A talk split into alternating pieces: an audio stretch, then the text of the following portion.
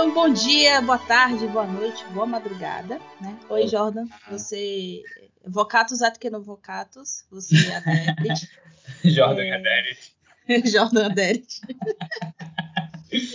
então, galera, nós estamos aqui novamente, só que agora em dupla dinâmica, ao invés do trio Parada Dura, eu e o tio Island. Deu oi, tio Island. Oi, tio Island. Nossa, foi ruim.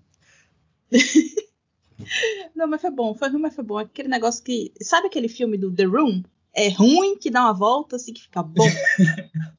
foi aí. Sim, sim. É muito bom, Rei hey, Mark. Ah, mas vamos lá. Não, peraí, The Room, The Room é que depende de como você tá assistindo esse filme também, né? Mas enfim. Podemos conversar depois sobre The Room ou sobre filmes. Mas vamos lá, galera. Então, é, esse aqui é o nosso primeiro spin-off do Forever Young. Yeah! Então, o que vai ser esse spin-off? Eu vou explicar para vocês um pouquinho, até para que vocês não sintam tanto a ausência do tio Jordan, né? É, ele não pôde estar aqui presente, mas é possível que ele apareça aqui e acolá, ou então apareça demais nas outras vezes. Vamos ver como é que vai ser, porque a essa altura do campeonato, vocês já perceberam que conciliar a agenda é algo muito complexo, mas assim, aguenta, segura na nossa mão que vai funcionar, tá? Então, uhum. vamos lá. Explicação: o que é esse spin-off?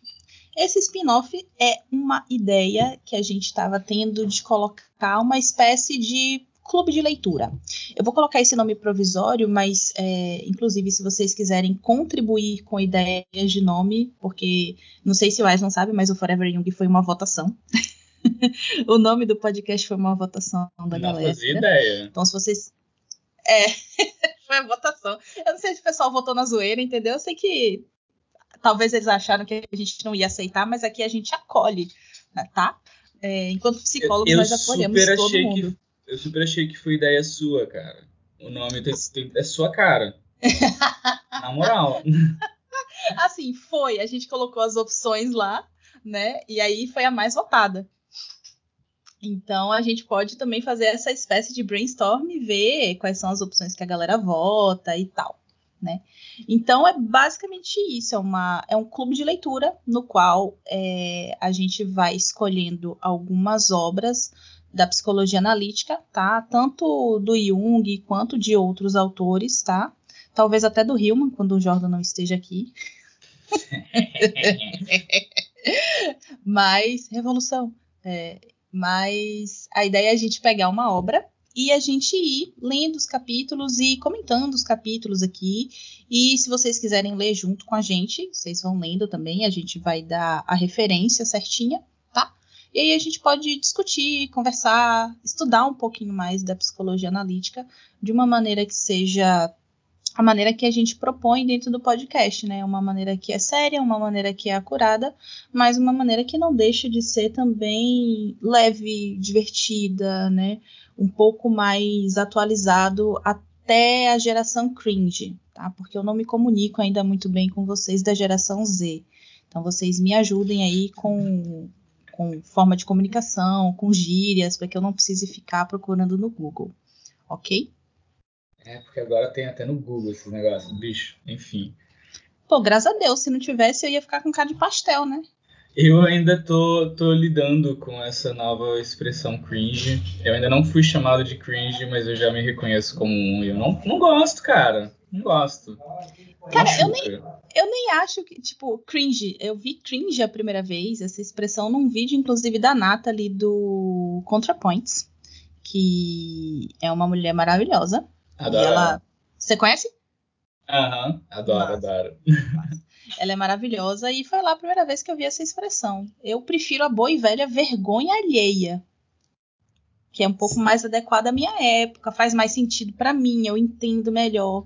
E é na Mas, nossa assim, língua, cara. Sim. É, é, que eu acho que é uma coisa muito dessa geração nova, né? Misturar umas coisas com. falar com inglês no meio, né? Sim. Não sei se isso vem do marketing. Enfim, a gente pode até discutir isso num outro momento. É, Uhum. porque vocês sabem, a gente é intuição, e aí se deixar, a gente vai embora. Mas vamos voltar para a Uhum. ideia do clube de leitura. Soltem os nomes no- no- no- nos comentários, mandem para a gente inbox, perturbem o Island, perturbem o Jordan, podem perturbar a mim lá. é, e aí a gente vai discutindo, conversando. Digam se também vocês gostaram, se, se foi bacana. E vamos lá. Island, qual foi a nossa primeira escolha do dia? É, nossa escolha de leitura é Aspectos do Feminino, que tem aquele prefácio do Walter Bochart e é uma coletânea de textos do Jung, que a Voz está lançando. Bom, está lançando, né? Porque são, são vários volumes. Nós Vozes, escolhemos- patrocina a gente. Pô, né, uns descontinhos aí. É, e aí nós escolhemos esse volume que fala especificamente, como diz o título, de aspectos do feminino. E eu também comento qual, qual texto nós vamos falar hoje, como... como... Sim, sim. Então, nós vamos comentar o, o prefácio né, do Valtinho, do Walter Boechat, e vamos falar do primeiro texto, que é o Culto à Mulher e Culto à Alma. Que é bem divertido. Eu tô chorando de rir aqui no mutado com o Valtinho. Super íntimos, né? É o meu brother. Valtinho é meu brother. Com todo respeito. Com todo respeito. Ou não, né? Tipo assim, a gente não tá te diminuindo, Walter. É só Não, uma com- questão de intimidade mesmo. É carinho, é carinho. Eu não sei até se, já que a gente vai falar muito mais de livros e tal, se vocês têm essa mesma impressão também. Que às vezes eu, eu leio muito um determinado autor e aí eu começo a conversar com o autor, né? Tipo a Von Franz. Eu sou íntima da Von Franz, sacou? Vou escrevendo assim, ah, Maria. Ah, Maria. Sabe? Umas coisas assim. Mas ela facilita, cara, porque ela conversa direto com a gente, né? Tipo, ela, ela como, como é meio falado, a maioria dos textos dos livros dela, rola um, um diálogo de uma forma mais, sei lá, eu gosto dela também. É, a gente também é brother.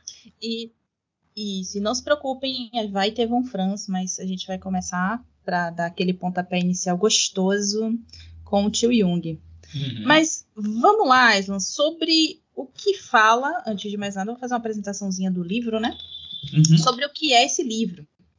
Esse livro, como Islan falou, é uma coletânea de textos que estão dentro da obra completa, que, como foram publicados aqui no Brasil, tá? Porque eu não sei se a gente comentou em algum do- dos podcasts que o Islan pa- participou antes dele, dele ser incorporado, dele ser absorvido e virar One of Us. É, tem diferenças na forma como as obras completas são em cada lugar do universo, né? E inclusive aqui no Brasil a gente não tem acesso a tudo que foi escrito, nem a tudo que está liberado, nem a forma como foi escrita e nem a forma como foi liberada. Essas, é, essas coletâneas de texto, por exemplo, que a Voz está lançando, que eu acho que tem aspectos do feminino, tem alguma coisa sobre o self, tem aspectos do masculino também. É, os meninos estavam me dizendo que é uma coletânea que, que já existe, por exemplo, nos Estados Unidos há mais de 20 anos, né? É, eu não quero comentar coisa de atraso, avanço, enfim, eu acho que tem um pouco da psicologia, da psique inconsciente de cada um, especialmente da psique é, de cada país nesse, nesse rolê, né? Mas eu achei interessante o fato deles terem feito essa coletânea de textos que eles achavam preponderantes, pertinentes para falar sobre determinado aspecto, e eles condensarem nesses microlivrinhos. É, é até meio útil, né? Para quem não tem dinheiro, é, como a maioria da galera às vezes não tem dinheiro para comprar de vez as obras completas, é, eu acho que isso, eu acho que isso acaba disseminando o conhecimento mais facilmente, né? Porque ah, eu preciso saber o básico do que o Jung pensa sobre sobre essas questões do feminino, sobre ânima, ânimos. Aí você tem lá disponível um livro que é menor e que você pode simplesmente pegar lá e tem essa coletânea de textos que você vai ter, digamos assim, é, o grosso, né? Um- Uma, uma, uma introdução, digamos assim, uma coberturinha daquilo que o Jung pensa sobre o assunto. Obviamente que isso não substitui a leitura das obras completas, não substitui estudo, ampliação, nem nada disso. Mas eu até considero, eu até considero interessante, considero importante, né? Porque é, a gente tem aqui no Brasil as obras até bem organizadas, e a gente tem um acervo interessante de publicações. Mas tem muita coisa lá fora ainda, né? E a depender do país tem muita coisa diferente, interessante que a gente ainda não tem acesso. Então, uhum eu considero um, eu considero uma coletânea positiva. Mas eu acho que, que tem algumas, algumas coisas que a gente precisa comentar e atualizar. Sempre, né, cara? É, se a gente parar no tempo, né, fica um pouco complicado. Mas vamos lá, vamos começar pelo, pelo prefáciozinho, né, do, do Valtinho. O que, que você achou do prefácio, Aislan? Então, eu não adorei o prefácio assim, sendo. High five. sendo bem honesto. É, eu acho que ele faz o papel dele de ah, quais são os textos que vão ser abordados aqui, dá uma pequena introdução de cada texto, que tá, funciona. Eu também tenho que ser muito honesto quando eu digo que eu não sei exatamente o porquê que eles escolheram cada um desses textos, assim, quem, de quem partiu essa ideia de não, vamos pegar quem foi, é, quem foi o curador desse rolê, né? Exato, exato. É, eu não estou dizendo que eles são ruins, eu só achei uma seleção inesperada, por não dizer estranha, né? E é, o prefácio basicamente passa. É, eu não, não sei, não acho que seja cronológico necessariamente, mas ele passa por vários aspectos do, do que seria o feminino pensado pelo Jung ao decorrer de sua obra e como isso também vai mudando. E é, aqui no, no na nota editorial, na nota editorial eles colocam, né, que foi é, a, a, seleção dos textos ela tá é organizada aqui no livro em ordem cronológica, né? Começando nos textos de 21 e chegando mais ou menos ali nos anos 50 e tal, acho que com a produção da, da, das coisas do Ayun. Se eu não me engano, um dos últimos textos é, é um que está no Ayun, é em Psicologia e Alquimia, né? Que é a Sombra e a Cisígia. É uma palavra péssima de falar, mas. Enfim, eu adoro eu, eu, adoro, eu acho linda, mas é, é péssima. No, da Bahia para cima é muito difícil falar, se exige. mas é, bear with us, ok? Aguenta aí com, com nós. Tô tentando me enturmar com vocês, geração Z. Eu, a, a, uma escolha que eu achei bem legal foi a do da Coré, do, daquele livro com Kerenio, que eu adoro esse livro com Kerenio. É que tem. Eu não tenho esse livro, obrigado pela inveja. É... Mas é o que tem no volume. Eita, qual volume? Eu acho que é o 9, que é Arquétipos do Inconsciente Coletivo. Nem sei, cara, porque eu li esse texto no, no livro do Kerendi, que realmente recomendo. É, é um excelente livro, cara. Você leu no Querem? Eu li, eu li nas obras completas, lá na época que eu estava estudando arquétipo, na época ainda da, da formação da pós. Uhum. É, mas assim, como vocês podem ver, o livro ele é dividido, eu espero que vocês possam ver. Né? Afinal de contas, o livro está aí, disponível de alguma forma. Não vou dizer a vocês como adquirir, né? Espero que vocês entendam. vocês podem adquirir da forma que vocês puderem. Né? A gente goza como pode, não necessariamente como quer, já dizia minha professora de psicanálise. Então, a organização do livro, ela é basicamente numa parte 1, que tem esses textos um pouco mais antigos, né? Uma parte 2, que tem o grosso dessa participação dele com, com Querem, que é um mitólogo fodástico. E a parte 3, é, em que a gente tem essas concepções, digamos, mais para os últimos pontos, para os últimos estágios de vida, digamos assim. É, e aí essa parte final, como eu estava dizendo, ela tem é, umas reflexões mais tardias sobre, sobre essa ideia de, de feminino, de ânima, etc. Né? Então, assim, o prefácio também não me encantou muito, sabe? Inclusive, teve uma coisa que me incomodou bastante, é, e aí eu não sei se já é, talvez perpasse, né?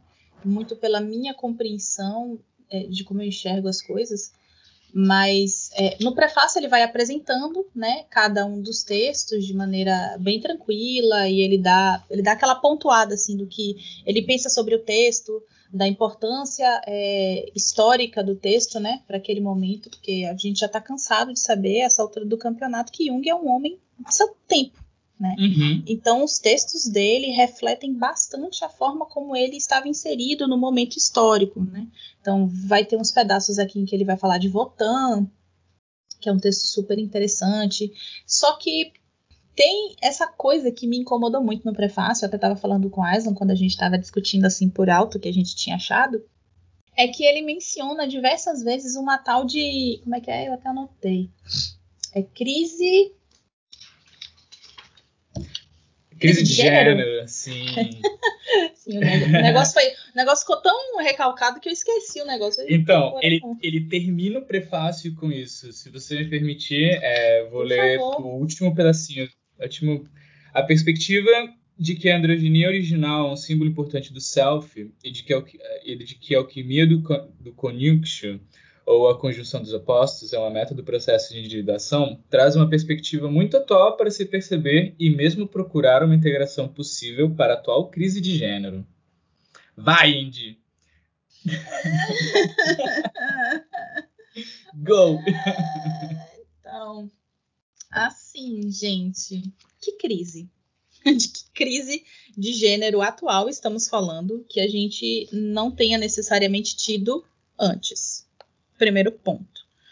É, eu, tentei ficar, eu tentei ficar fazendo meio que o papel do advogado do diabo, lendo isso, sabe? Tipo, não, mas ele tá querendo dizer crise porque também é a questão de onde ele veio, né? Em que os papéis é, de gênero ainda estavam muito marcados e tal. E eu, eu, eu acho que eu falhei miseravelmente tentando defender o, o Valtinho nessa, sacou? É, eu acho que essa coisa de crise de gênero me incomodou muito no prefácio, porque ficou soando meio que como se fosse uma justificativa para a escolha desses textos. Não sei se você uhum. sentiu isso também, né? Como se ele fosse escolhendo os textos, como se os textos, não, deixa eu mudar a frase.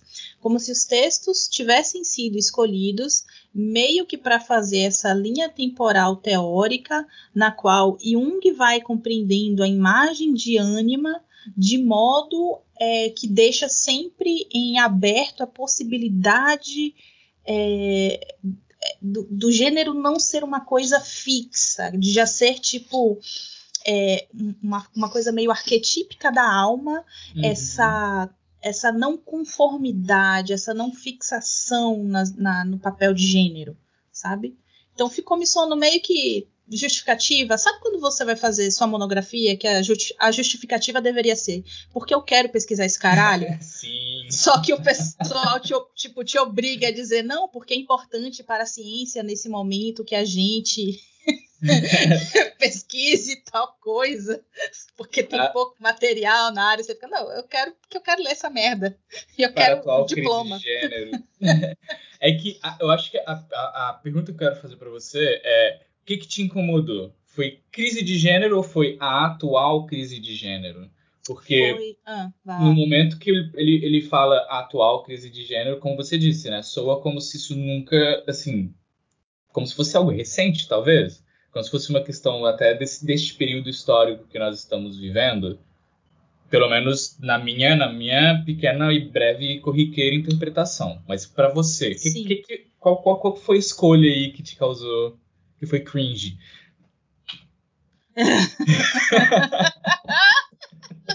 ok, boomer, shut the fuck up. É, não, mentira, continua falando. É, então, o que me incomodou foi o friso desse, dessa atual crise. O gênero, assim, eu já tava na, na vergonha alheia e já tava assim. Hum, tipo, o, o sorvete já tinha batido no dente, eu já tava sentindo a dor sabe? Então eu acho que o que me incomodou mais, além de perpassar pelas minhas questões mais pessoais, né? Porque para mim não existe crise de gênero, né? Isso para mim, Indianara, eu sempre tive essa compreensão de que existe uma espécie de funcionamento é, que ele até coloca no prefácio, né?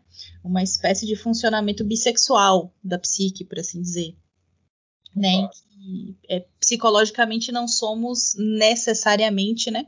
é, nem homem nem mulher, porque são coisas que são, são criadas, e esses aspectos existem em ambos os aspectos existem em todo mundo. Então eu sempre tive essa compreensão, sabe? Mesmo antes de entrar na faculdade de psicologia, mesmo antes de ler psicanálise, mesmo muito antes de ler é, Jung. Só que o que me incomodou foi essa coisa do atual. Isso não é atual. A gente sempre esteve, em algum ponto da história, em crise.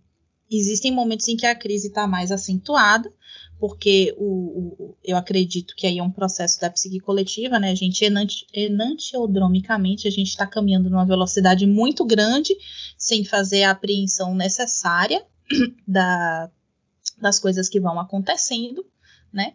E o que me incomodou foi o atual, sabe? Não é de agora. A crise não é desse século, a crise não é desses últimos 10 anos. Talvez ela esteja acentuada nesses últimos anos, porque. E aí eu vou fazer um, um chutaço aqui parando para pensar, né? Não é uma coisa que, que eu tenha elaborado, escrito ou pesquisado de maneira acadêmica e profunda, é uma impressão minha.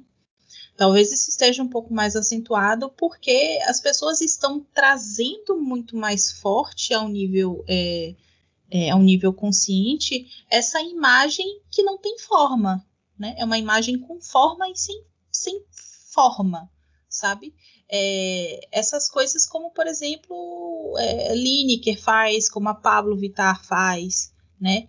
Em que você tem ali as duas figuras né, masculino e feminino, fundidas em uma só, né, e, e muito bem postas e muito tranquilas e circulando uhum. com, com um ar de naturalidade muito grande, né? Talvez isso esteja muito mais posto e muito mais vivo, porque agora a gente se comunica com muito mais facilidade, com muito mais rapidez do que antigamente.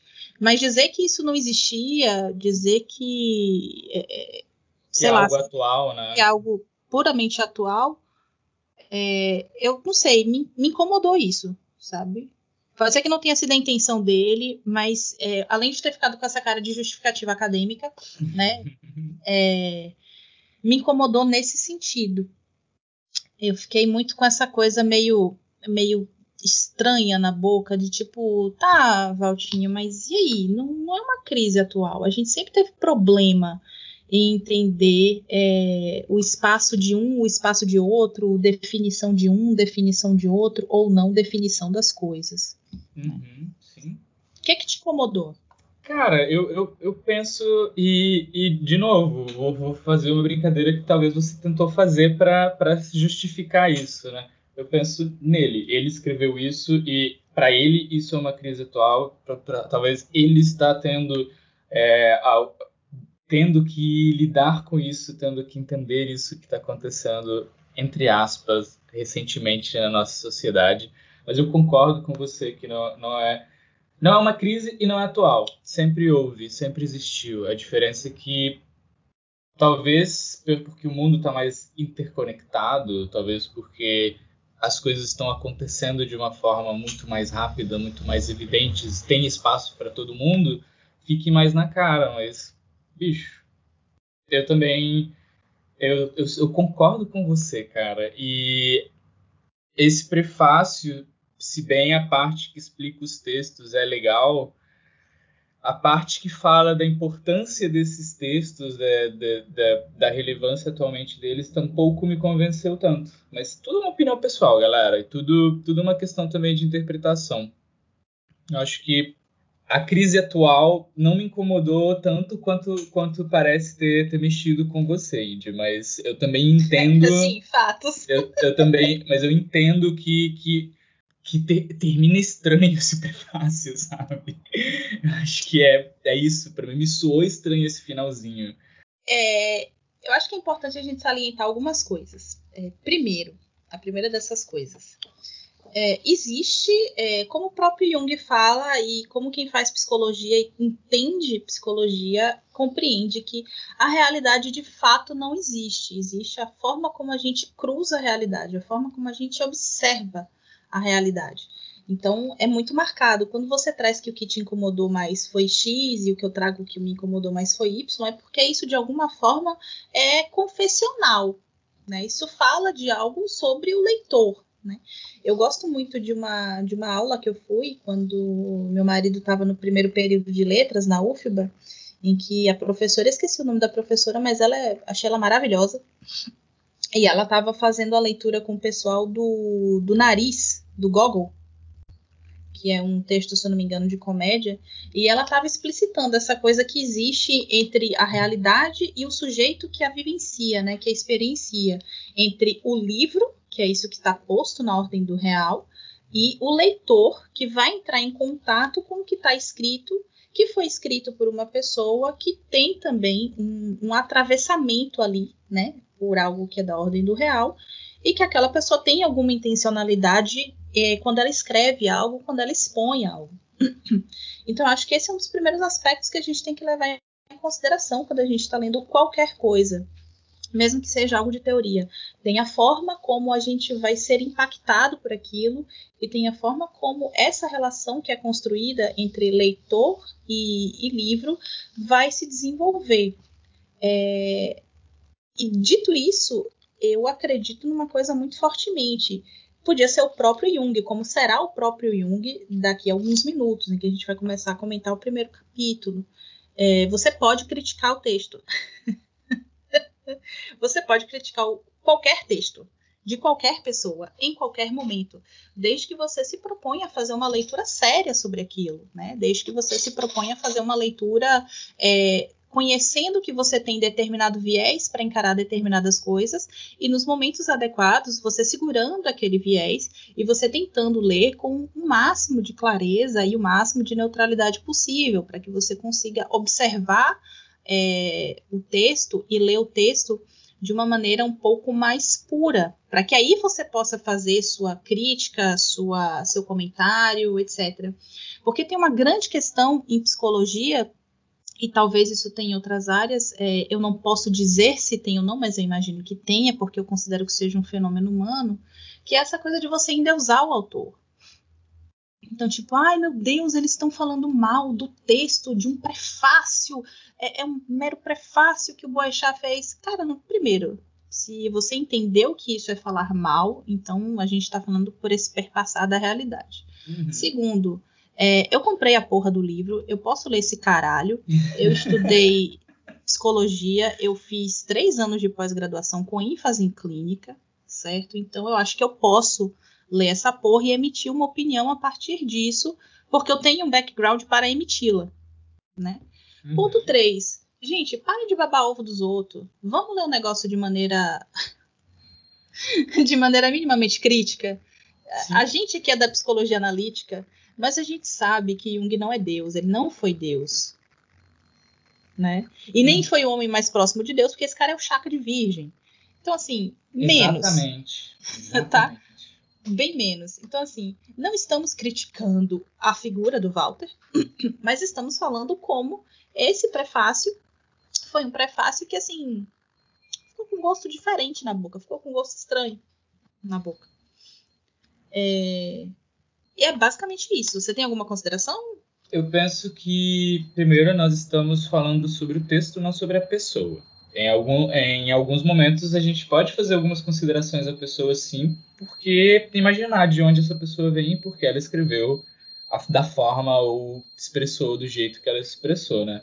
É, eu, eu, eu gostei dessa última coisa que você falou, cara. Esse prefácio que deixa, assim, com um gosto meio estranho, porque é a sensação que eu tive olhando para o conteúdo desse livro no geral. Mas uhum. eu, eu, eu acho que também vem um pouco do, da minha expectativa, dos meus preconceitos, sabe? Da minha ideia de, ah, se eu pudesse escolher outros textos, eu teria, sabe? Se eu pudesse montar esse, esse, uma compilação, eu faria com outros textos, procuraria outras fontes. Então, isso, isso também fala muito mais de, de, de da minha opinião é, da, da, minha, dos, meus, dos meus gostos, das minhas preferências e talvez de como eu encaro esses aspectos do feminino em relação à obra do Jung e essas pessoas que montaram essa compilação encaram isso. Né? Sim. existe o, o, o âmbito é, humano também de que nada tá bom a não ser a primeira temporada de Sailor Moon no mangá.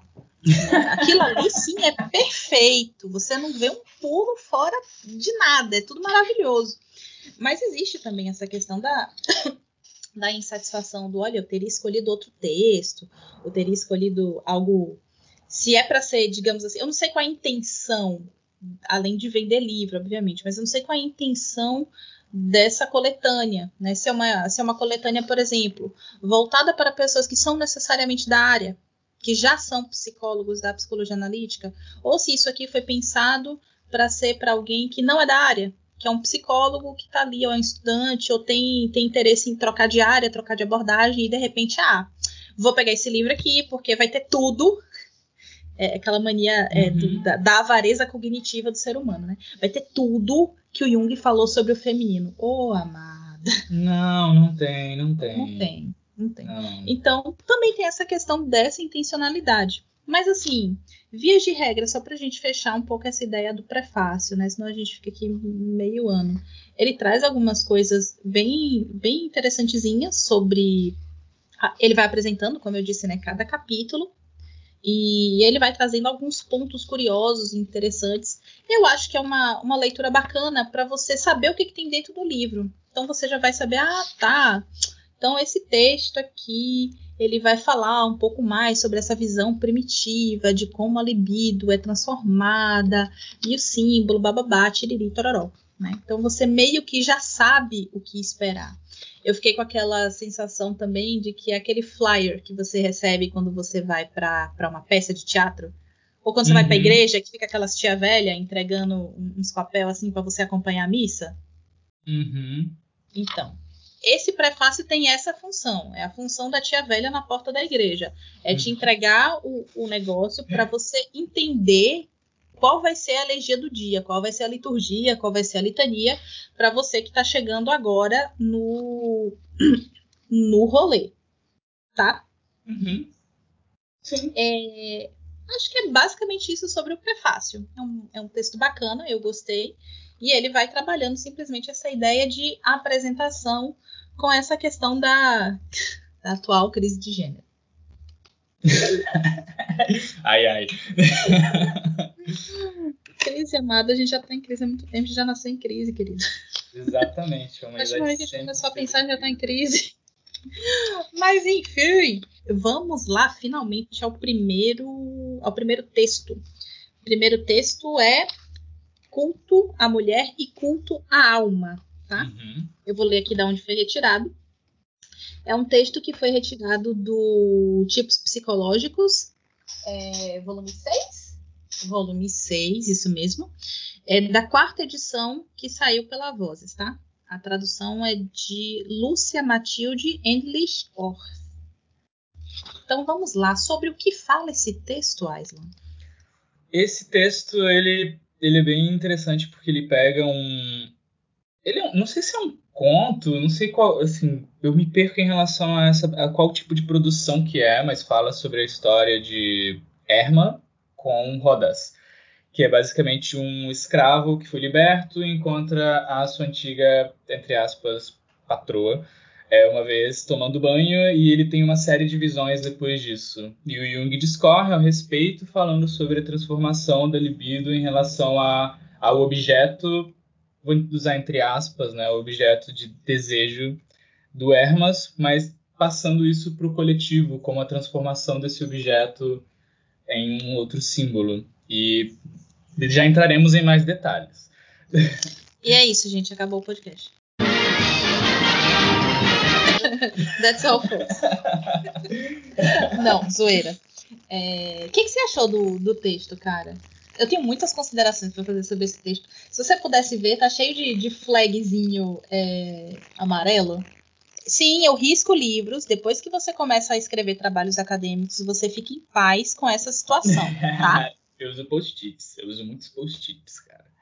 Só que o problema de post-its é que eles caem. Ah, eu uso também post-its. Eu vou te mandar foto de como eu uso. Uma árvore de post-its. Então, eu vou, vou, vou ser bem, bem honesto dizendo que eu comecei não gostando do texto, mas eu terminei com maior agrado. Assim, me satisfez um pouco em alguns aspectos. Primeiro, porque em vários momentos, quando eu estava lendo sobre o Jung discorrendo sobre, sobre as desventuras de, de Hermas, eu estava pensando, ah, cara, esse Hermas é mó safado. O, o, grande problema de tudo isso é que Hermas é um safado. E eu fiquei com essa brincadeira interna porque, porque de certa forma, foi o que, foi o que transpareceu para mim, sabe? Mas todo, toda, toda a discussão que, que o Jung... Deixa, deixa eu te dizer, e agora eu vou ser polêmica e eu já peço desculpas a você de antemão. O problema é sempre a porra do homem hétero. Mas é, cara. tipo o assim. Problema, é, aí, ó, o meu problema com crise de gênero. Porque, porque, porque narrando brevemente, é, mas é um cara, tá lá, tem a família dele, pá, tá de boas. Era escravo, fui liberto, tô sussa. Aí ele chega em um rio totalmente assim, casual, né? E vê rodas lá, pelada, tomando um banho. E ele fala: Nossa, ela é gata, hein? Nossa, mas eu não Maria. posso. Mas eu não posso fazer nada. Por quê? Porque eu sou Hermas, Hermas tá casado. Não, e ela era minha patroa, pô. Ela é mó, ah, ela é mó brother. Não é, e não é só e não é só isso. É porque parece, pelo que ele dá a entender, parece que Hermas é cristão também. Ah, então, não, também todo... isso aí. É, na verdade, eu acho que é esse o ponto do o ponto do, da crise neurótica do brother, né? Sim, sim. É, é o, o, interdito, é o interdito não, gente, qual é o nome? Imposição, esqueci o nome do rolê, mas é a proibição é, desse intercurso sexual com essa pessoa, posto que ele já é um homem casado, e muito provavelmente, se ele era é, um cristão novo, até porque a cristandade era uma era uma comunidade muito nova, né? Sim. Então, é, essa proibição ela se fazia muito mais forte. Vocês pensem, se hoje se faz forte, né? Tantos, tantos milênios depois, tanto tempo depois, imagina naquela época em que ainda se estava tentando compreender o que era cada coisa, ainda estava tentando deixar as coisas um pouco mais, cada coisa no seu lugar. Então era tudo muito mais forte, tudo muito mais a ferro e fogo. Né? É, uhum. E aí esse foi o, a, essa foi a grande questão, né? E assim, deixa eu só fazer um, disclaimer que eu acho que a gente não, não fez isso antes. A gente não vai ler o capítulo para vocês, tá? A gente lê o capítulo e a gente vai comentar a, o capítulo que as coisas mais interessantes, engraçadas, enfim, o que a gente achou de, de relevante dentro do capítulo, tá? Então, se vocês estavam esperando o audiobook, esperaram não errado. Não vai rolar. Assim, okay? Vocês já tiveram. Minha narrativa do conto do, vai, já é isso. Eu não vou ler para vocês mentir. Provavelmente vou fazer uma versão meio zoada. Espero conseguir Sim. colocar todos os conteúdos ali. A gente vai, vai, nós vamos nos ajudar nisso. Porque eu também tinha esquecido esse pequeno detalhe. É importante dizer que Hermas é, é, era cristão, né? E, e da, daquele princípio conturbado do cristianismo. E, e, eu acho que vem no contexto de. Espero que, que quem estiver ouvindo não se ofenda, mas aí, cristãos na igreja primitiva, a maioria eram escravos, a maioria eram pessoas que ainda estavam é, no extrato mais baixo da sociedade, que depois vai rolar que ela vai reverter isso. Mas esse é um detalhe extremamente importante que eu meio que já dei por subentendido. E foi É, assim, é, eu não, não, não seja tão duro consigo, mas é importante a gente deixar claro que a história da cristandade não é uma história única, né? Uhum. É, a igreja nem sempre foi a igreja católica e a igreja cristã, né? Ela nem sempre foi algo único, algo unido, algo coeso, algo homogêneo, né? Nessa época, no início da cristandade, se vocês forem pesquisar isso historicamente, já existiam as cismas dentro da própria Igreja Católica, né? A ideia de você fazer uma série de concílios, que são essa reunião, são essas reuniões dessas pessoas que são consideradas importantes dentro daquela comunidade, é, já é uma, uma forma de tentar conversar e tentar entrar em acordo sobre o que, que vai ser cultuado, o que, que vai fazer sentido ou não para aquela comunidade religiosa. Uhum. Então não se iludam, a Igreja Católica, a Igreja Cristã, nem sempre foi única. Da mesma forma que hoje a gente tem é, os católicos apostólicos romanos e tem. É porque a gente também está conversando sobre alguns aspectos, aí eu fico distraída que eu fico olhando no WhatsApp. e também, é, da mesma forma que tem os apostólicos romanos, tem os ortodoxos, da mesma forma que tem umas, uma caralhada de expressões do protestantismo, né? Você tem a Deus é amor, você tem Adventista do sétimo dia, você tem os Mormons, você tem, sei lá, Universal, né? E uhum. cada uma tem, tem uma forma de compreender, inclusive tem uma, uma edição do livro sagrado, que é a Bíblia, né? Em que entra um livro, entra outro. É, então isso não era único.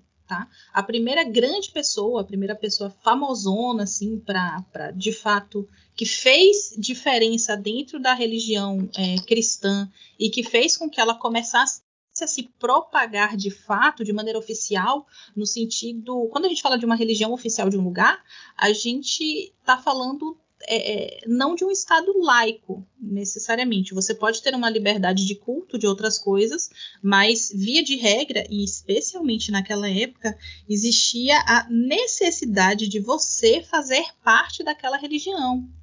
Né? Então, a primeira grande pessoa, se não me engano, foi o, o Constantino e a Teodora, lá em Bizâncio. Constantinopla, Turquia, uhum. Istambul, hoje em dia. Tá? Só para dar uma, uma, localização geográfica para vocês.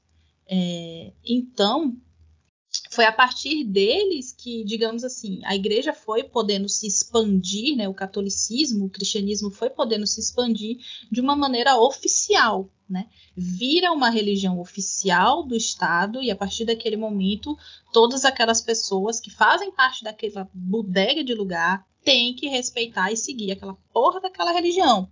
Uhum. Né? Antes é... disso, é basicamente uma seita. São várias seitas é... que compartilham, talvez, é, uma base semelhante. Eu não diria nem que é, textos Parece que o jogo virou, não é mesmo? não diria que nem assim, textos iguais, mas sim eles têm algumas bases muito parecidas que, como, como a Indy falou, né? É, em Constantinopla a galera se reuniu e falou: então, galera, o que, que vai fazer parte desse, do, do, do, do, do livro? A, as ideias básicas que vamos seguir. E aí eles é. decidiram a coisa toda. Muitas das brigas, inclusive, foram sobre a natureza é, divina ou não de Cristo, né? Se ele era filho de Deus ou não, se uhum. existia esse negócio de Espírito Santo, né? Como que eles poderiam aproveitar os festivais, que é muito difícil você converter alguém numa fé, né? Uhum. É... Nossa, é muito difícil mesmo, porque eu fiquei, eu fico me argumentando comigo mesma, né? Então entra o, o advogado do diabo e fica falando: "Ah, mas vai ver uma porrada de crente e vai dizer que não é fácil, basta você aceitar Jesus". Cara, não é assim. Não. é, é, uma coisa que mobiliza muito internamente o ser humano. E falando é, psicologicamente, mobiliza numa direção de que você precisa ter uma movimentação psíquica e energética para que o símbolo nasça, né? Você precisa realizar a função transcendente e isso não é realizado de maneira consciente, que é justamente uhum. o que esse texto traz, né? Uhum. É, você precisa de uma mobilização muito forte, um desprendimento energético psíquico muito forte. Então, quando a gente vê aqui no texto e quando a gente vê esses processos de, de, de conversão, de confissão, você vê que o Hermas ele faz um esforço muito forte, um esforço muito grande para ele não colocar aquela libido dele no campo do real.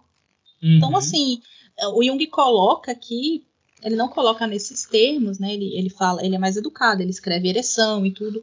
Mas assim, o cara fica de pau duro vendo a mulher, deseja a mulher, ele sabe que ele quer comer aquela mulher, que ele quer aquela mulher por esposa, mas existe esse interdito aí, né? Essa, essa, essa proibição na qual ele ele não pode. Então, ele, o, o que acontece é o processo todo que ele vai descrevendo aqui, ocorre um descolamento dessa energia psíquica, né, do objeto. O objeto meio que tem uma desvalorização né? E essa energia psíquica é mandada toda para o inconsciente. E lá no inconsciente acontece, digamos, uma, uma, uma injeção de ânimo, por assim dizer, na, numa imagem arquetípica. E a partir daí ele vai tendo essas visões, que foram visões que foram importantes, entendeu? No sentido de trazer essa imagem de uma igreja unificada. Tanto que ele tem um momento que ele coloca no texto. Você me que... permite só fazer um parêntese, cara? Claro, claro deixa, ah. eu só, deixa eu só terminar isso aqui, só para não perder claro, o raciocínio. Claro, claro. Que, ele, que ele coloca que é, é, foi um escrito confessional dessa uhum. época do cristianismo primitivo, né? E que inclusive chegou a fazer parte de, de, um, de um cânone. Ele chegou a ser oficial, né? Olha. Esse escrito confessional do Hermas, né? Do que se chamou Pastor de Hermas mas ele foi retirado depois, porque não fez mais sentido, né? Então é como se o símbolo tivesse vindo, cumpriu a função, digamos assim, de, de trazer essa ideia de unificação, e depois, como não fez mais sentido, ele foi sendo deixado de lado. É, por favor, fale seu parênteses. Ah, e, e assim, em tom completamente nada assim diferente do seu, porque a primeira visão do Hermas é basicamente rodas no céu falando: Você é um safadinho. E eu acho isso sensacional, cara. É, porque se a gente traça essa, assim, de alguma forma, essa, essa diferença entre é, o, o, que o como o cristão se identificava no passado e como ele se diferenciava dos, entre aspas, pagãos, é, Daí era a ideia de que um pagão teria se jogado no rio e pegado rodas, e um cristão não. E eu acho que nessa, nessa nesse se segurar, eu sei, eu sei. É, eu, eu sei, mas é, é, é, uma, é uma ideia que, que parece ser sugerida ali no texto, sabe? É, ficou, ficou muito na entrelinha isso. Eu fiquei olhando assim, ah tá, quer dizer que então a gente é tudo um, um, uns porco que, que realiza libido de uma forma macacônica, né? De uma forma primática. Somos né? bonomos, cara. Uh, mas ok. É bo Proselitismo, não é Qual mesmo? Qual é o nome desses, desses... Eu acho que é bonobos, cara. Bonobos, isso, os bonobinhos. Jesuí é... macacô. Mas enfim, é, e, e, a primeira visão que ele tem, né, que ele tá andando assim por uns pastos, por uns campos e tal, é, é isso, é uma imagem de, de uma figura, de uma mulher que parece, parece a Rodas, não, não é dito que é ela, e que diz isso, que, cara, você, você me ofendeu, você me pecou, você pecou aí, cara, que é basicamente em relação a isso que a gente comenta, em relação a esse, a esse instinto, essa, essa vontade, esse tesão que ele sente, né? E a partir daí, uhum. essa imagem vai se transformando. E eu achei muito interessante o que você comentou também, cara, que que em algum momento é, essa leitura, esse, esse, esse texto para, para de ser relevante porque já se transformou, né? Este é um texto que está falando da, de uma igreja que ainda não, assim, teoricamente não existe ou não está consolidada e fala desse esforço de consolidar uma, uma, uma figura da igreja. E uma vez que ela já existe, essa criação não é necessária mais. Eu imagino que se a gente procurar com certo cuidado, e com certo carinho a gente pode encontrar textos muito semelhantes na, no mesmo período, né? Não sei se o Jung chega a mencionar isso. É, nesse texto eu não lembro se ele chega a mencionar essa questão de que existem outros textos, mas com certeza existem, né? Especialmente se eles foram usados, porque ele comenta também que Hermas tinha um irmão que era bispo. Ah, sim, verdade. Então, tipo, é, sabe o, os irmãos Miranda aí da CPI, galera? Então, era um negócio mais ou menos assim. Um brother descobriu o negócio e o outro colou junto, entendeu? Pra fazer o rolê funcionar para ele. Olha Quem isso. Quem pegar, pegou. Quem pegar, pegou. É, a, a, vida é um, é um eterno museu de velhas novidades, como já dizia meu professor de Química. Mas é, então é, é, muito nesse sentido, né? Uma coisa que ficou interessante para mim foi que ele começou a fazer essa, digamos, essa defesa erótica, né? Ele explicando que sim, gente, existe erotismo dentro de, de, do cristianismo. Ele faz meio que essa ressalva, né? É quando ele fala do Cântico dos Cânticos, Cara, quando eu comecei a ler aquilo, eu falei, viado, eu preciso comprar uma Bíblia de novo. É porque eu não tenho mais, eu não tenho mais Bíblia em casa. É, mas eu fiquei assim, meu Deus, olha a leitura disso. Isso aqui é um pornozão, velho. É, cara, sim, sim. Eu acho que o, o, o Zohar também é bem erótico. É, eu nunca cheguei a ler. Peguei fragmentos, mas é, é assim, tem umas coisas bem de. É a ideia, né? Que é, a noiva é Israel e tal, e Deus chega e é essa, essa relação entre entre Deus e, terra, matéria de alguma forma. É, cara, bem, é bem, é bem erótico. Para algum lugar tem que ir essa energia, né, cara? Esse instinto. Sim, é porque é, é isso que ele dá a entender também e talvez ele fale de uma maneira um pouco mais direta é, a literalidade que o paganismo trazia, né, é, com o culto, com, com a crença, ela começa a ser, de certa forma, sublimada nesse processo de transição para o cristianismo. Uhum. Então, aquilo que estava ali no posto, né? Tipo, olha, ok, eu sou uma pessoa casada e eu posso sim ter uma ereção, eu posso sim desejar comer aquela mulher. Se eu vou comer ou não, né? E se isso vai ser consensual ou não, eu acho que isso é uma coisa de é, é, de caráter, não necessariamente é uma coisa é, doutrinária, religiosa, né? Porque uhum. a gente aí está falando de volição, está falando de, de, de, estupro, etc. E aí sim, de um comportamento mais primitivo, né? Mais de, de horda mesmo, uhum. que ele chega até a comentar mais para o final do texto, né? Um caso de um cara que matou o filho, né? Uhum, sim, sim. Você lembra? É. O pescador que não pescou nada e ficou bolado, né? É, ele vai para pescar, não pesca nada, e aí quando ele vai chegando em casa, ele tá puto, o filho vai abraçar ele, ele torce o pescoço da criança e mata a criança. E no mesmo momento, ele ele abraça a criança e chora e se desespera, né? Porque existe uma, uma literalidade naquilo, né? Como ele uhum. fala, ele ama ele ama a criança, ele ama o filho da mesma forma que um macaco ama, né? Mas uhum. que no uhum. mesmo momento pode machucar. E é, geralmente é isso que animal faz. Se você pisa no rabo do seu gatinho, ele vai lhe bater, ele vai morder você, mas no minuto seguinte ele vai lá, vai te dar uma lambida, vai fazer um carinho. Né? Não existe uma passagem consciente de um sentimento para outro. Né? Não existe uma reflexão é, consciente acerca de uma coisa para outra. Então, quando a gente coloca essa, essa movimentação, quando ele traz essa movimentação da libido de algo mais literal, que é isso que ele fala, né? A gente vai retirando essa libido do objeto. O objeto é o alvo desse desejo, né? Que no caso é essa, essa era essa mulher que era dona dele, essa romana, a Rodas. Ele retira essa libido, né, pela via do, da proibição, e ele joga essa libido no inconsciente, e a partir daí essas imagens de, de, de, proibição e essas imagens eróticas elas vão se transmutando em imagens simbólicas. Então, é, o Jung começa a fazer toda uma apresentação de como esses símbolos e essa transformação, ela não é algo desconhecido da igreja, né? Então, e aí ele traz esse exemplo do Cântico dos Cânticos, em que ele fala que é um poema erótico de casamento, né?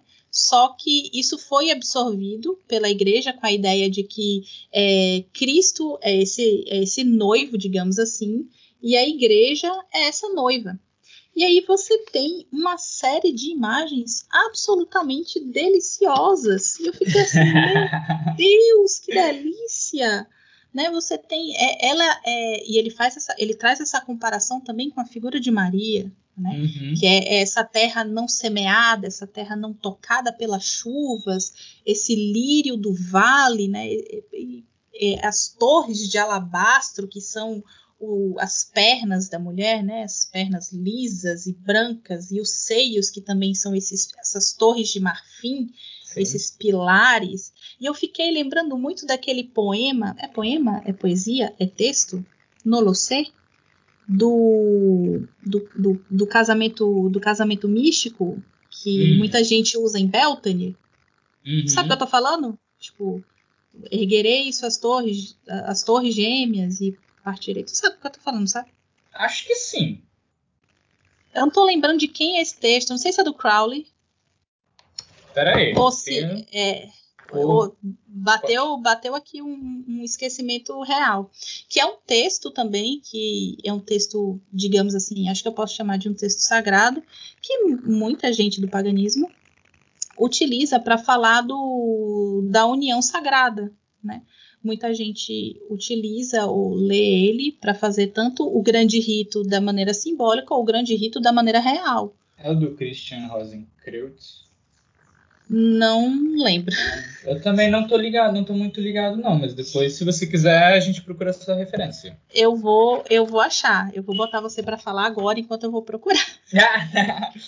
eu é uma, uma, uma, coisa que, que eu fiquei, fiquei achei muito interessante é primeiro que o Jung vai, vai, vai fazendo um caminho muito amavelmente através da como se a ideia fosse mudando porque primeiro tem rodas e o tesão por rodas depois tem rodas dizendo que não cara isso é pecado e depois a imagem se transforma de uma mulher muito parecida a rodas a uma, a uma mulher mais velha então é quase como se, se fosse esse, esse, esse tesão que é renascente fosse ficando inadequado ali.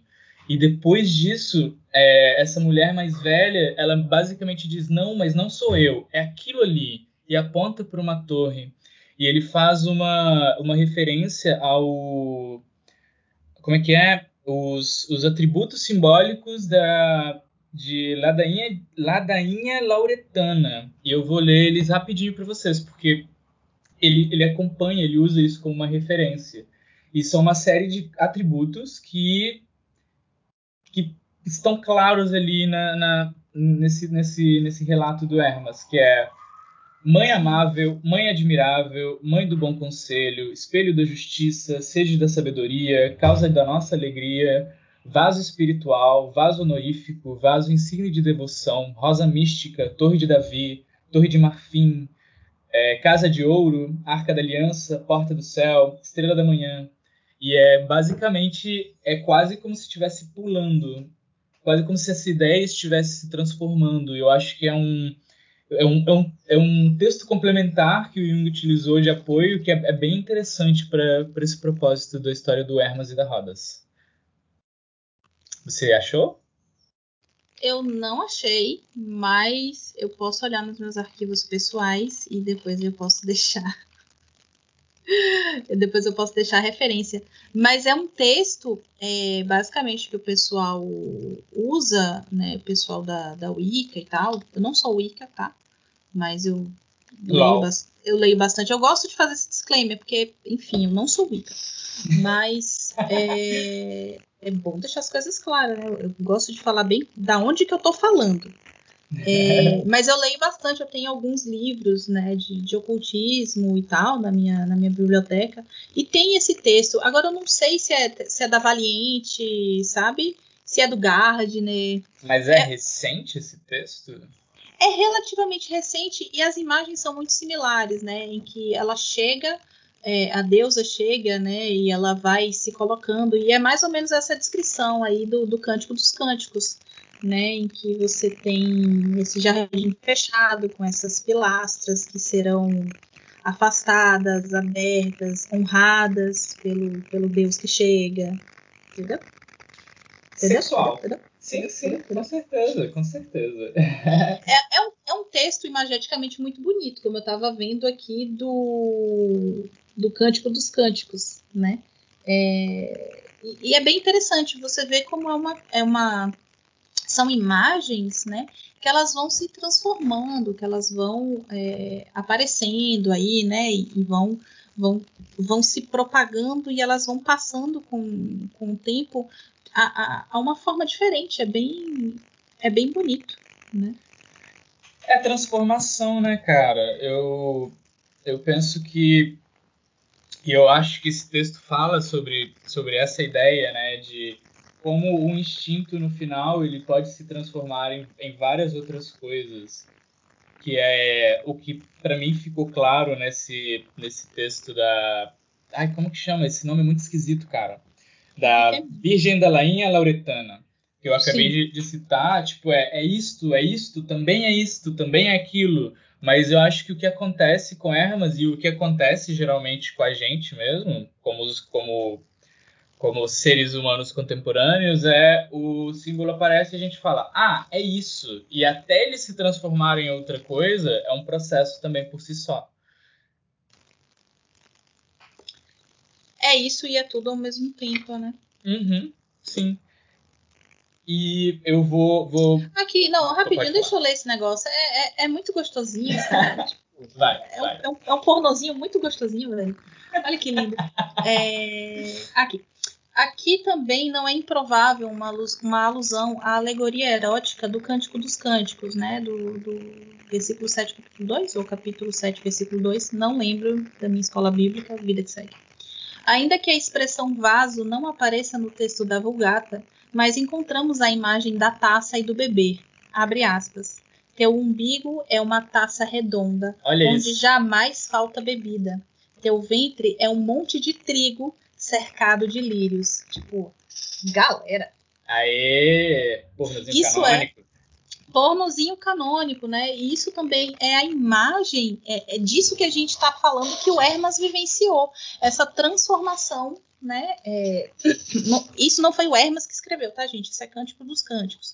Mas es- esse processo e a forma que o Jung traz é essa transformação do símbolo, em que Uhum. você tira a energia do objeto. Então, quando você fala que teu umbigo é uma taça redonda onde jamais falta bebida e teu ventre é um monte de trigo cercado de lírios, a gente poderia imaginar que ele pensa, cacete, que barriguinha gostosa, que vamos traduzir. E ao invés de pensar que barriguinha, que umbiguinho delícia, ele pensa, teu umbigo é uma taça redonda onde jamais falta bebida. Teu ventre é um monte de trigo cercado de lírios.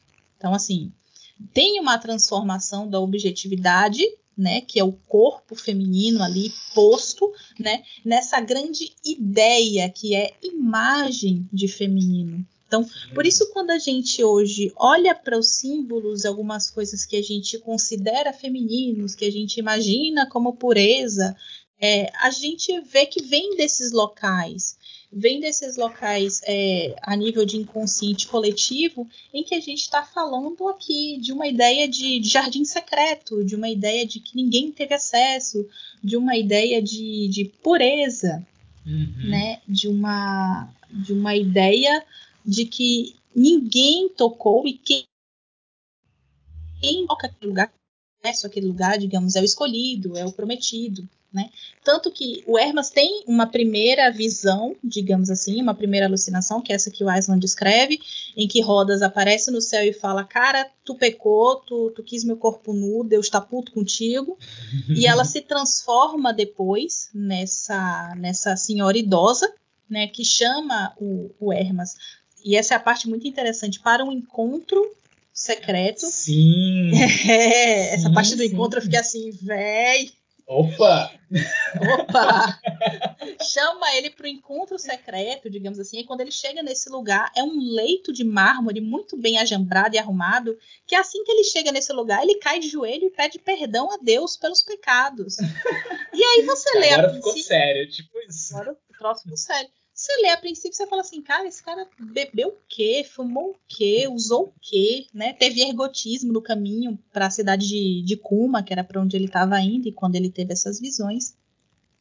Mas aí, quando o Jung vai falando qual foi essa transformação, e ele traz a ideia da torre de marfim, não só como os seios, é, e os seios de Maria, né, que são rijos, brancos e lisos ao toque, né?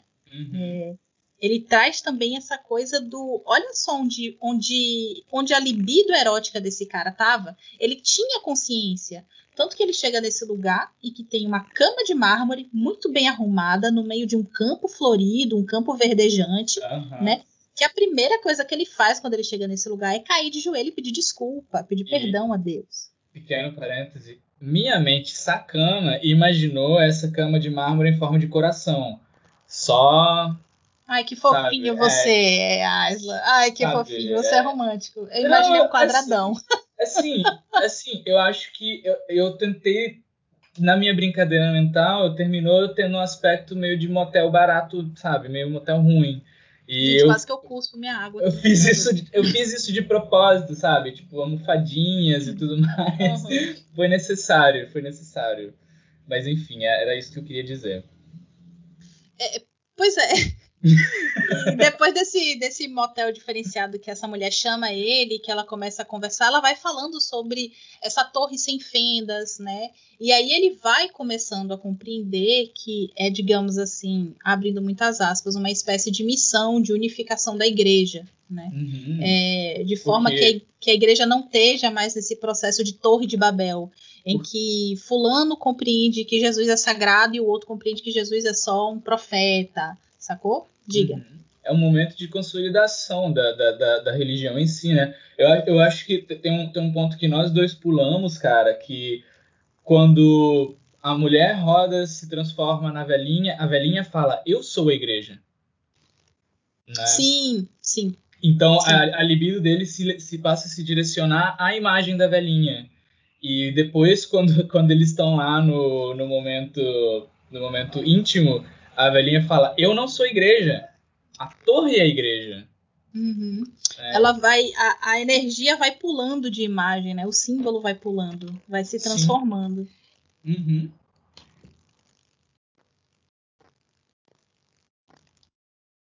Oi. Não, não. Eu só tava relendo aqui, tipo, ficou mudo porque eu fui reler essa passagem ah. e falei, ai, que bonito. Eu acho que é muito didático isso, cara. Como sabe? É esse pulo da imagem, esse pulo do. É tipo como se estivessem passando a bola. Isso. Chega a roda, passa a bola pra velhinha, a velhinha fala aqui, aqui, aqui, depois passa a bola e joga na torre. Olha, olha esse, esse trecho, eu vou ler esse trecho aqui. A simbolização numa imagem enigmática significa uma espiritualização do erotismo pelo culto à mulher, mas a espiritualização significa também a retenção de uma parcela da libido que, caso contrário, iria desembocar diretamente na sexualidade. Uhum. É, isso está na página 42 desse livro, ok? É, parágrafo, acredito, 446. Obrigado. De nada. É porque Jungiano se seguia na obra completa pelo parágrafo. Né? É mais fácil. É muito mais fácil do que você dizer a página. É, parágrafo 446. É, então, é, é, é, basicamente isso. Então, assim, é, só para dar uma fechada, que eu tô um pouco apertada de horário, hum? acho que a gente pode fechar é, o texto no sentido de que ele vai apresentando essas visões que o Hermas teve, né, essas duas visões, e ele vai trazendo tanto esse texto da ladainha lauretana quanto do Cântico dos Cânticos para mostrar que essa transformação simbólica ela não é só possível, como ela foi feita né? De uma maneira a, de sensibilizar, muito entre aspas, esse de sensibilizar, né? Mas desvalorizar, não no sentido positivo ou negativo de julgamento, mas de tirar uma parcela dessa energia que estava ali jogada para o concreto, para sexualidade no concreto, né? Para a foda, para buceta, para o peitinho durinho, branquinho, né? para você transformar isso em algo é, em algo que não dá ordem do concreto. E aí você ativa uma série de imagens que estão ali no substrato do inconsciente coletivo, vulgo imagens arquetípicas, né? Você injeta aquela energia que antes estava toda focada num local e a partir daí, dessa injeção de energia, o símbolo ele pode vir como num processo de ebulição à consciência na forma dessas visões. Quando você tem um rebaixamento de consciência, que foi o que ele teve, né, ele estava tendo um, um soninho gostoso no meio da estrada, parou para dormir, e aí ele começou a viajar. E é, essas imagens elas podem subir com muito mais força, né? Uhum. E geralmente, quando o quantum energético é muito potente, é muito grande, você tem aí essas coisas de profissão de fé. Você tem aí essas imagens de grande, grandes conversões, você tem essas imagens potentes de, de, de delírio, né? essas imagens que têm esse cunho do luminoso muito forte. Né? Então a gente está aqui rindo, é, brincando e tal, faz sentido para gente, babá. mas para esse sujeito que teve esse deslocamento energético para que isso tenha se transformado dessa forma, a quantidade de energia deve ter sido assim absurda. Né? Então, para ele, deve ter sido como se uma própria divindade, uma própria imagem, tivesse descido, aparecido e se colocado ali para ele. Né? E falando mais especificamente, né, já que esse é o primeiro texto desse livro que vai, fal vai falar sobre esses aspectos do feminino, é, o Jung traz que foi a partir desse processo, né, que na verdade a gente pode presumir que foi a partir desse processo, né, em que a gente tira esse quantum energético, né, da, do objeto mulher, do objeto feminino, digamos assim, não que nós sejamos um objeto, mas estou falando de uma maneira geral, por favor, entendam, né, disclaimer. Mas a partir do momento que tem essa, essa retirada dessa energia e essa energia vai para o inconsciente, abre-se um espaço para que outro tipo de energia, para que outro tipo de simbolização e manifestação aconteça nessa imagem de feminino. E aí a gente chega na Idade Média com é, a imagem de uma mulher, por um lado, é, aquelas que são tão puras e tão, uhum. são tão aproximadas, digamos assim, à projeção da perfeição que é o culto mariano, a ideia de Maria, você tem também, na mesma época, caça às bruxas. Né? Uhum. Então, se você desinfla essa, essa imagem, essa energia, essa admiração que você tem pelaquela figura, aquela potência da mulher, lembrando que até então a grande, é, uma grande parte dos cultos que sobreviveram a nível arqueológico para a gente de estudo, de cultos pagãos, você tem os mistérios de Eleusis, que uhum. são focados nas divindades femininas, Deméter e Perséfone, Coré, né, em que você tem todo esse mistério do, da fecundidade, da fertilização, é, tem a própria imagem do trigo ali, do fruto, da semente e tal.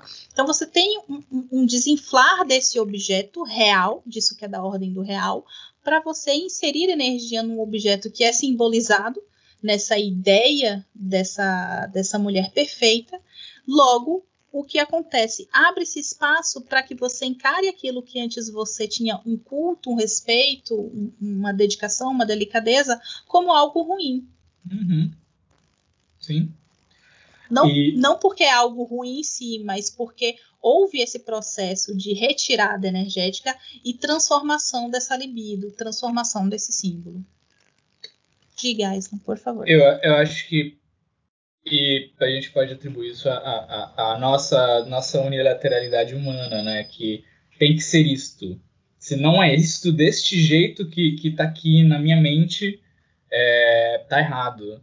E, e eu penso que, que essas, esse tipo de ideias, eles são muito importantes, ou talvez eles, eles são os alicerces da nossa cultura, porque, como, como você comenta, cara, a gente tinha os mistérios de Leusis em algum momento, nós tivemos essa transformação da igreja em uma imagem também feminina. É uma ideia da, do feminino se transformando na imagem de, da igreja, né? Tem, tem aquela clássica do Santo Grau. Eu tenho, eu tenho um amigo, cara, que ele passou o último ano de pandemia todo estudando os, os, o ciclo arturiano, né? E, e, a grande questão aqui é como se a, a, aristocracia daquela época toda fosse construída sobre a base dessa perfeição para atingir o grau que é Pepeca. Sabe? Sim. Sim. Alô, Bequinha. E, e, e, aí a gente tem sempre essa, essa ideia que parece conflitante, que é conflitante de olha isto como essa imagem feminina é linda, pura, sagrada, maravilhosa, e olha para a mulher, como ela não é pura, sagrada e maravilhosa. É tipo, é como se fizessem, é como se houvesse essa comparação, né, cara? E eis, eis um problema, diria eu. É, isso me faz. É, é, é barril. É, isso me faz pensar. Deixa eu só resumir bastante um pensamento, que eu acho que é um pensamento que a gente vai acabar tendo diversas discussões sobre isso ao longo da leitura desse livro.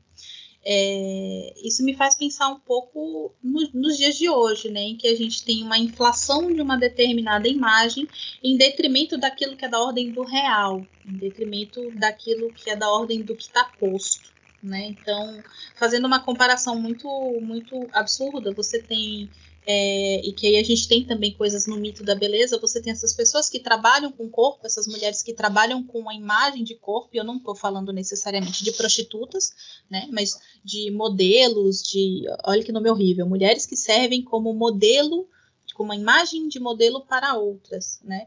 E você tem uma mulher que é da ordem do real, uma mulher que precisa lavar prato, uma mulher que precisa tomar um banho, uma mulher que trabalha sentada ou trabalha se mexendo o dia todo, e que você vai ter uma zero condições de, de se alimentar de uma maneira é, é, fitness e, e, manter o corpo na medida que aquele modelo exige e determina. Uhum. Eu acho que a gente vai acabar caindo nessas discussões quando a gente for caminhando no livro.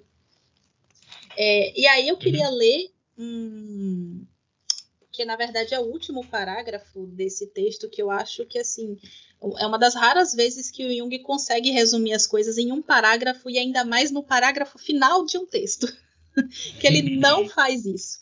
E ele faz isso, na minha opinião, de maneira magistral, que ele coloca assim: é, cadê? O humor triste vê tudo cinza e o humor alegre vê tudo claro e colorido. Assim, o tato é influenciado por sensações sexuais subjetivas. No caso, a sensação da ereção, cujas qualidades são transferidas para o objeto. A psicologia erótica do Cântico dos Cânticos usa as imagens despertadas no sujeito para aumentar o valor do objeto. Mas a psicologia eclesiástica usa as mesmas imagens para dirigir a libido para um objeto figurado. Enquanto que a psicologia de Hermas exalta a imagem despertada inconscientemente como um fim em si para dar corpo àquelas ideias que eram de especial importância para a mentalidade daquela época, ou seja, a estabilização e organização da cosmovisão e atitudes cristãs recém-adquiridas. É, ou seja, existiu toda uma movimentação é, existiu toda uma movimentação energética inconsciente, é, e isso não é consciente, obviamente, tá, uhum. gente? Não é tipo, ah, eu vou ter uma visão hoje que vai mudar a igreja. Não. Isso é, isso é algo ali que estava acontecendo, sabe-se lá por quê, que resultou nesse processo de facilitação da transição de uma imagem de um mundo para outro. E eu acho que a gente pode começar até a pensar sobre isso, e eu espero que a gente vá, que a gente retorne esse tipo de discussão ao longo do texto, né, e trazendo mais paralelos com a modernidade, é, pensando essa ideia de, de como a nossa psique está se comportando é, no contemporâneo, né? É, de, que, de que espécie de movimentação inconsciente a gente está falando. Né? Uhum. Se é uma movimentação enantiodrômica ou se é uma movimentação a nível de, de ter um equilíbrio mais homeostático é, em relação a essas imagens e a forma como a gente entendia as coisas. Yes! Eu acho que essas discussões enquanto a gente estiver nesse tema, provavelmente elas vão ir voltando e aparecendo e vamos voltar a discutir cada vez mais tópicos. Acho que foi, foi, uma, foi uma boa introdução. Acho que foi um texto divertido para a gente começar. Sim. E... É sempre bom começar com putaria, Aislan. É, começamos. já começamos prendendo a atenção do público e, e é isso aí. Foi, foi divertido, cara. Bom, eu espero que, que tenha sido divertido para vocês, assim como foi divertido para a gente. E é, eu não vou prometer prazo, porque, porra, a gente já percebeu que o tempo aqui é o tempo do inconsciente, sacou? Então, é, eu espero que vocês tenham gostado. E eu espero que a gente se veja no nosso próximo encontro. Vamos, a princípio, chamar esse rolê de clube de leitura. Mas é, deixem lá, mandem pra gente DM, essas coisas, pra, com opções de nome, com, sei lá, nomes legais, nomes jocosos, nomes que sejam a nossa cara. Enfim, espero que vocês tenham gostado e beijos. Até a próxima. Beijos.